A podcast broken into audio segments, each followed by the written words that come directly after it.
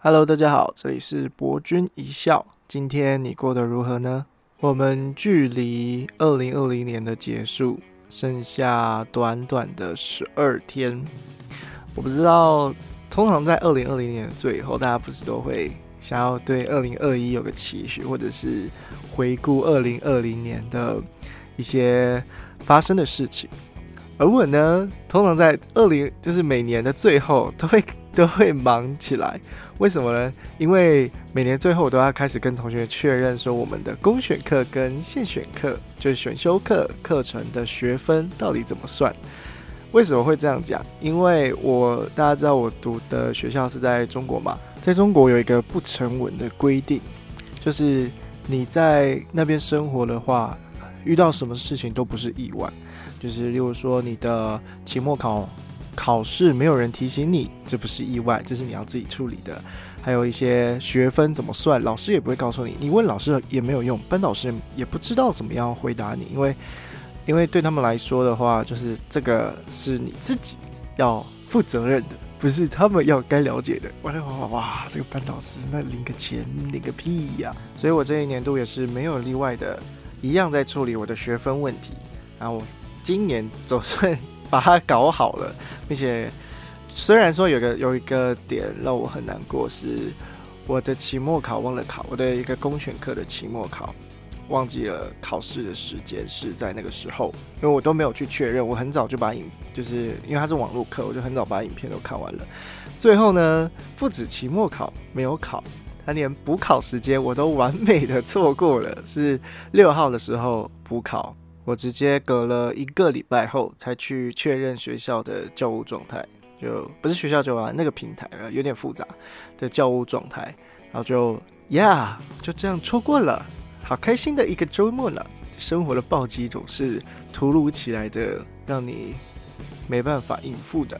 我们学校有一个补辅修的计划，那个辅修可以去修心理学。那我这个人就是，呃，从很很小，国中的时候就开始对心理学有兴趣了，就觉得我大学一定要学心理学，然后我就很关注于这个时间点，然后现在已经是二上下二上快结束了吧，我就去问了之前的学姐，我问她说，哎，学姐，那就是之前说学校会通知我们辅修的时间，为什么我到现在都没有收到呢？然后学姐就跟我说，啊，你没收到吗？但是。二上刚开始就应该会有了啊！我整个就 Holy crap！第二次的暴击就这样来了。那我就想说，好吧，那如果说啊没有办法辅修了也没关系，我们就好好的把这次的课堂给做完吧。所以我也要提醒大家，就是期末考的时间一定要注意哦，不然很容易学分就这样没了呢。OK，那我们来讲讲本周的。科学小报，这时候我们要来讲的是呀，Amazon 它这家公司推出了 Zone X，好像在 Zone X 的无人计程车之后会在 San Francisco，就是旧金山那边开始上市。我知道为什么我要英文中文夹杂，就是这样比较显得 international。Anyway，我听到这个消息的时候，蛮蛮开心的，因为在九月份的时候，台北市的无人公车已经开始在试营运了，也不算试营运，呃，算实验性的阶段。那都是深夜的班次，所以如果想要去参加试营运，我不太确定现在还有没有。那如果有的话，想要参加的话，可以到台北市政府那边的 Google 打关键字。对，就应该可以搜寻得到。我之前还在台湾的时候，就特别想要去参加这个无人公车的体验，但是时间上没有抓准，就白白的错过了。对，又是一次的错过。好，为什么说无人计程车跟无人公车这两件事情那么的令我感到兴兴奋的原因，是因为无人驾驶技术在二零二零年总算已经。快要进入到全面商业的阶段了。其实，在中国那边有很多的呃一些城市都开始使用无人的无人机，对小型的无人机去做定期定型的巡逻，是帮助于去呃帮助警察这副这部分的人力可以去做缓解。因为其实你知道，警力人员他们要去做巡逻的话呢，呃，人要出去，车要出去嘛，对？那不仅耗油呢，那也是有增加一分风险。如果用无人机的话，你还可以在一些乡，就是那种小巷子里面，也可以看得到里面发生什么事情，有点像是之前一部科幻片叫什么《天眼行动》还是什么的，对，那种感觉。当然，这当中还是有疑虑的地方了。我相信民主国家应该不太会去采用这种无人机巡逻的方式，或者是只会在。定点的地方比较需要公众安全保护的地方才会有，因为天上有一个眼睛正在看着你，然后噪音很大声，还不断的跟着你的话，会觉得压力很大。再来是无人机最主要的战场，就是商业无人机外送这件事情。我们知道现在已经进入到疫苗开始开打的时候，还有因为呃疫苗疫情的关系，所以二零二零年的物流产业大幅度的成长。这方面大量的资金引入之后，很多的业者就开始投入了无人机外送的服务，而这些在某些特定的城市已经开始使用了。那初步成效跟最终的推，就是会不会行销全世界呢？我觉得是肯定的啦，因为毕竟当五 G 普及之后，这些无人机的使用度跟安全度就会大幅的提升。而且像是台湾这边，在今年也成功的去申请过了那个无人机驾驶的手册。当然呢，无人机呃执照，无人机执照呢，这个东西是在两百五十克以上的非娱乐用无人机才需要有无人机驾驶的执照。其实也就是说，那些警察也是要去学习如何驾驶无人机。不过我我也是不知道他的那个考题难不难啊。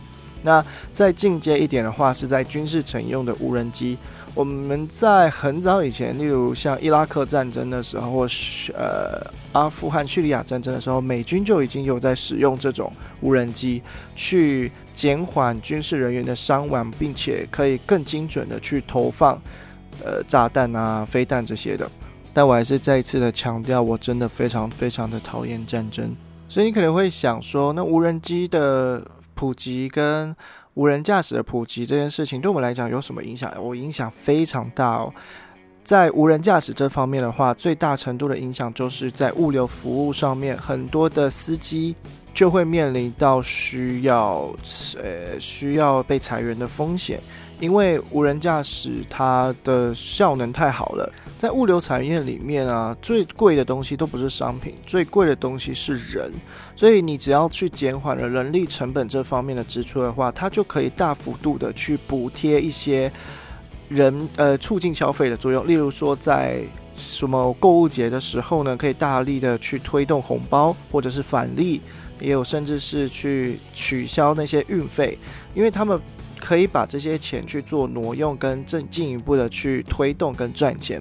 当然，苦的就是这些这群为我们努力运送物流的司机们。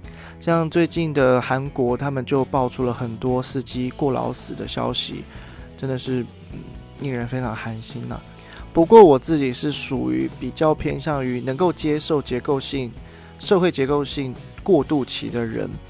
呃，毕竟所有的科学的进步跟文嗯产业的进步都需要这一个时期。那你能够先知道的话，就能先提早做准备。那我也希望就是能听到的这些人，如果你的亲戚朋友家人是司机的话，可以请他们就要注意一下，因为无人驾驶的普及真的会在这近近几年内去达到很大力的推动。好，OK，所以物流方面的话，他们呢减少了人力成本。那工厂方面的话也是一样，从制造甚至是再加工的话，运送的过程当中已经是机器在处理了。运送到定点之后，它也是会由机器去做分配的包装或者是加工制造，这些东西都会进行到无人化阶段。也就是说，制造业跟物流业这两方面是无人机器的产业最先蓬勃发展的地方，像是最有名的电动车。然后无人驾驶技术的特斯拉，他也呃，特斯拉创办人马斯克他也强调说，他的理想的蓝图是希望在未来的时候，我觉得应该不会希望，这是一定会发生的。就在未来的时候，人们上车的时候是不需要不需要拥有自己的车子，而是你可以随抠随到，车子就在跑。二十四小时都在跑，你可以很安全的，你譬如说你夜店出来，你也不用去担心说哦叫不到车啊，或者是啊那个司机人会不会把你抓去哪里，都不用担心，因为车子它就是一直都在路上，它就随时随地都会去载你从 A 点到 B 点，就是你是在被运输，而不是在驾驶。驾驶其实是很危险的，驾驶有很多的风险。那既然你进入到了运输阶段的话，其实就可以很放心的知道，说我这段时间可以去做很多很多的事情。我自己是对无人机产业还有无人驾驶产业是保持着非常乐观的心态啦。不知道你们怎么想的？欢迎都可以到留言区留言告诉我你的想法哦。那本周的科学小报就到这边啦。没错，有新电影出来就是要来做影评。我们这次要影评的电影就是《神力女超人一九八四》，总算总算二零二零年总算有一个好看的英雄电影出来了。其实老实说，我对于《神力女超人》并没有特别多的嗯共鸣跟情绪的反应，因为就就是。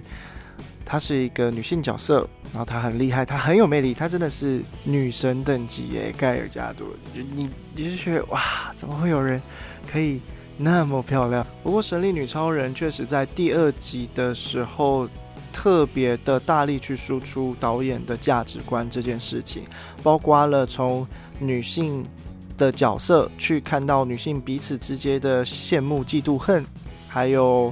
包括我们人的欲望这件事情，就是整个主题都是包包含在人的欲望跟希望得到的事在的上面。里面的动作打戏当然不用说，就是盖尔加朵不停的挡子弹、挡子弹、挡子弹。而我想要去着重的点是在三件事情上面。第一件事情是我我自己非常欣赏希腊人，古希腊人他们在对于教育一个人的定义。也就是说，所谓的完人，那完人这个在在医学用词里面的话呢，就是指说一个人的健康。所谓健康是社会、生物跟心理层面的满足跟呃健康的状态，这些叫才叫做真正健康。其实大部分的人都处于亚健康状态，这造成的结果就是文明病的诞生。很多的数据都显示说，不管在台湾，甚至在国外，青少年的忧郁症不断的升高，包括中老年也是如此。这个这个数据是非常惊人的成长，这而且它是伴随着社群网络的诞生，爆炸性的指数型成长。我们在社群平台上常常看到的就是每个人去展现自己最美好的一面，最希望可以让别人产生共鸣的一面。但往往我们都把这些方面都包装成了甜美的外衣，而不是心灵上面的活力跟充能。古希腊人他们在训练一个完人的方式是，他从小就会教导他哲学的思思辨方式，还有体育啊、美术、德性、语言、表演这些的这些我们所所谓的科目的东西，但是。古希腊人他们的教导方式是深入你的内心的，是让你去做启发的。你要知道你学习这件事情的用定义是什么，学习的原因是什么，它可以帮助到你什么，它可以运用在哪里。在思辨的过程中，不断的去寻找答案，在行动的过程中边走边学。现代人遇到最大的问题就是存在定义的模糊。我们生活物质很丰富，但物质丰富的我们却。忘记了心灵的成长也一样的重要。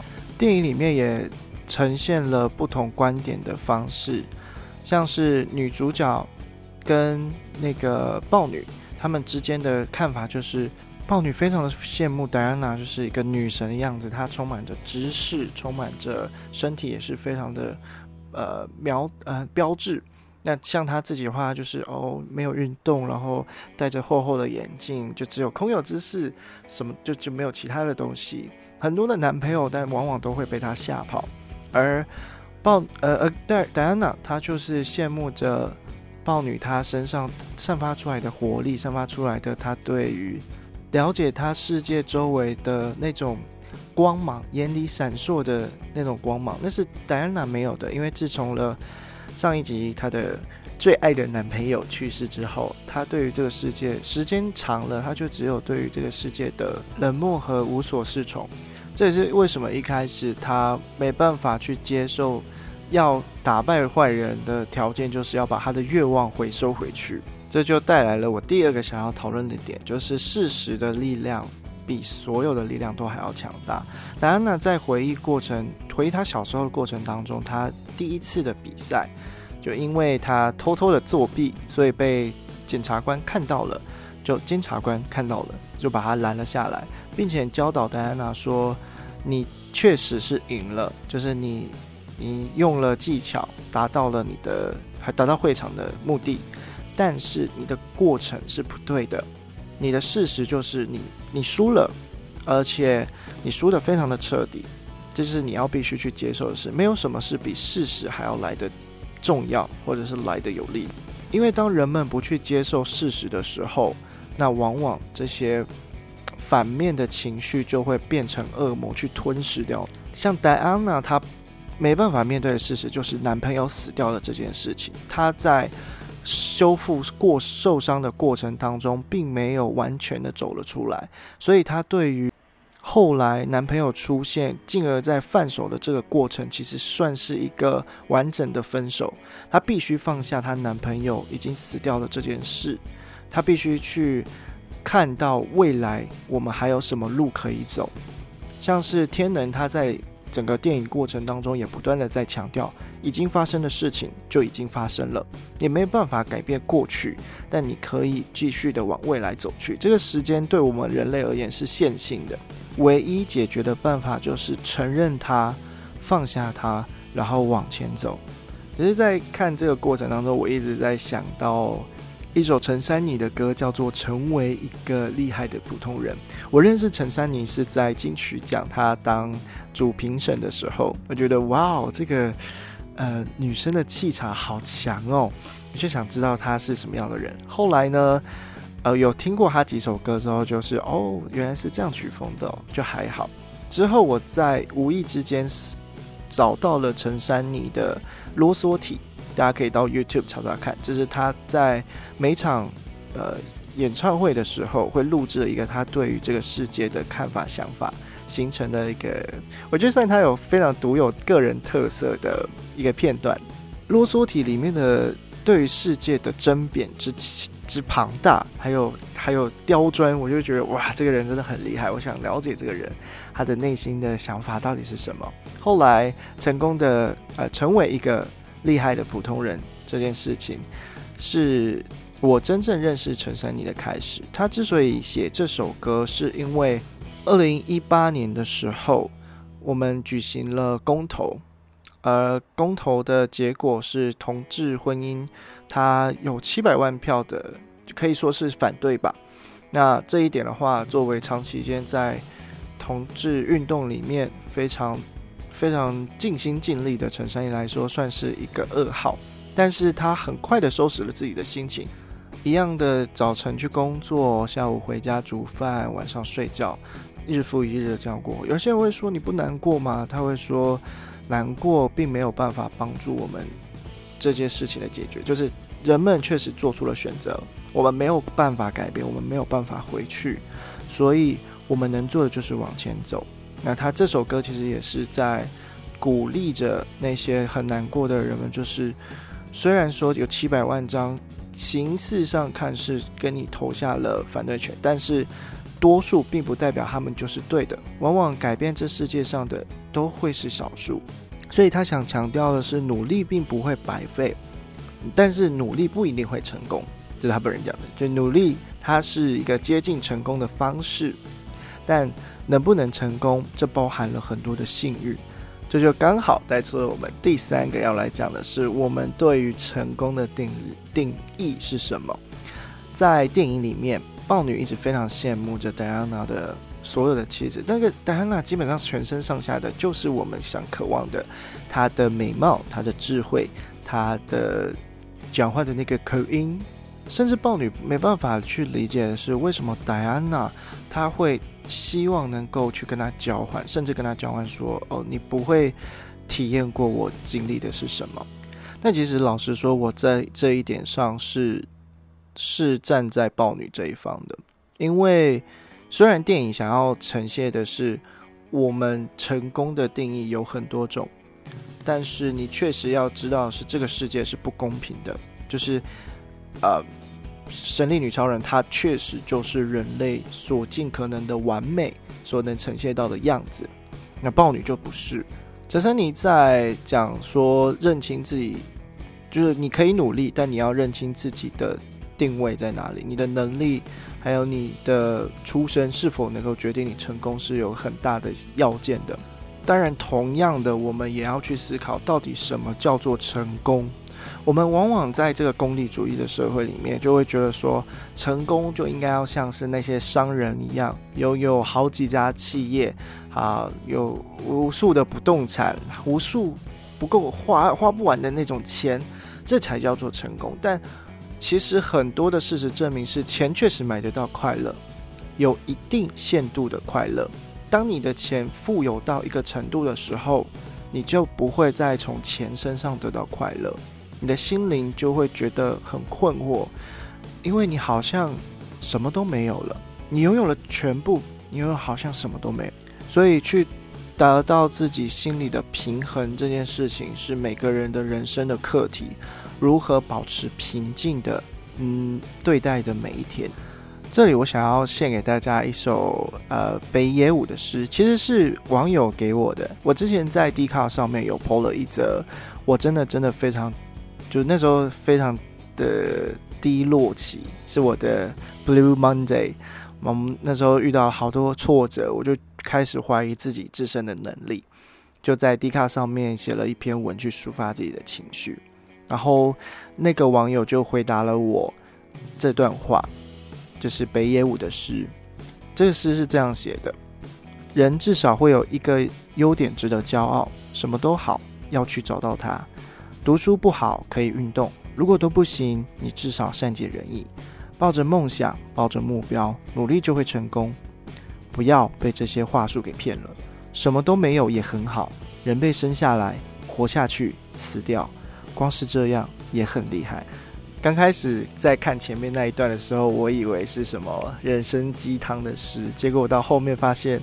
活着能够安安全全的出生这件事情，就是一个非常伟大的奇迹了。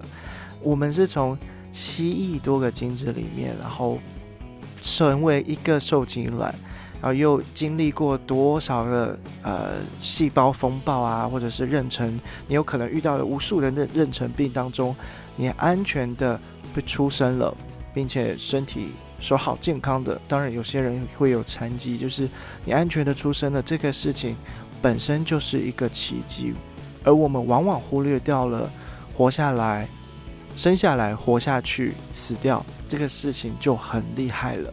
或许你可能会想说，这太极端了吧？你你讲这么极端的，我们呃活着就很厉害，生下来就很厉害，死掉也很厉害，那就太极端了。但是你反过来去想。我们追求的成功是那些少数极少数的那一趴的人，那些坐在坐拥好几个公司、拥有万万亿财富的人，那不就是一是另外一种极端吗？